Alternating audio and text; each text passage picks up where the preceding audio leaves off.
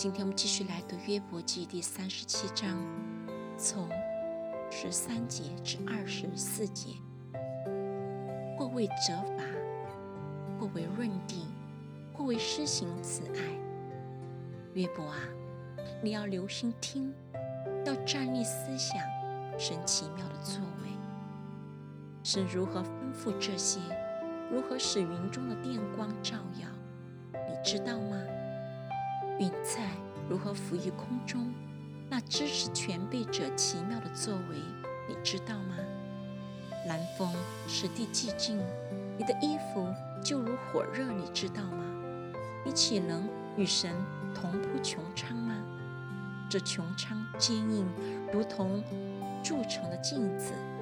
我们愚昧不能成说，请你指教我们该对他说什么话。人岂可说：“我愿与他说话？”岂有人自愿灭亡吗？现在有云遮蔽，人不得见穹苍的光亮。但风吹过，天又发晴，金光出于北方，在神那里有可怕的威严。论到全能者，我们不能测度，他大有能力，有公平和大义。